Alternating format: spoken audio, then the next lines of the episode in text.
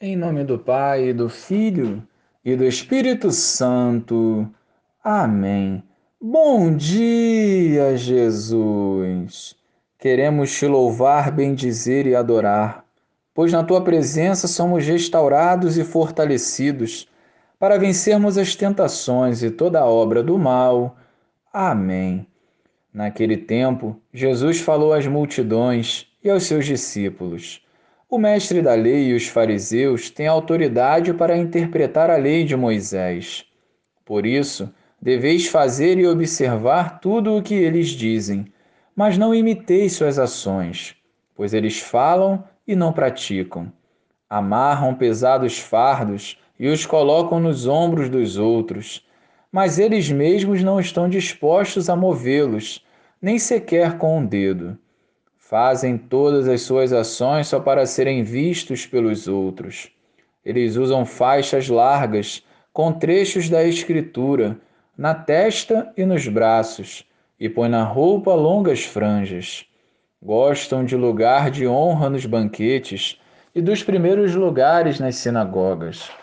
Gostam de ser cumprimentados nas praças públicas e de serem chamados de mestre. Quanto a vós, Nunca vos deixei chamar de mestre, pois um só é vosso mestre, e todos vós sois irmãos.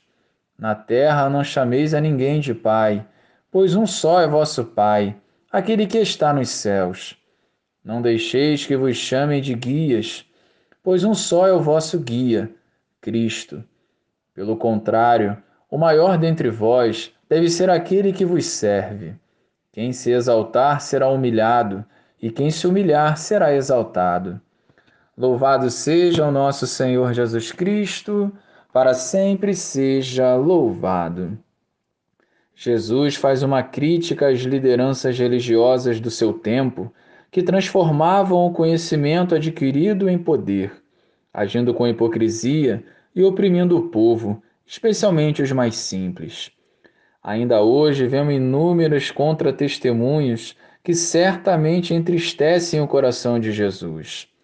O discurso profundo e que arrasta multidões é o testemunho coerente da fé, a vivência daquilo que se fala por amor a Deus e ao próximo. Essa mensagem do Senhor que chega hoje aos nossos corações deve nos impulsionar a viver a palavra, recordando sempre o exemplo de Jesus.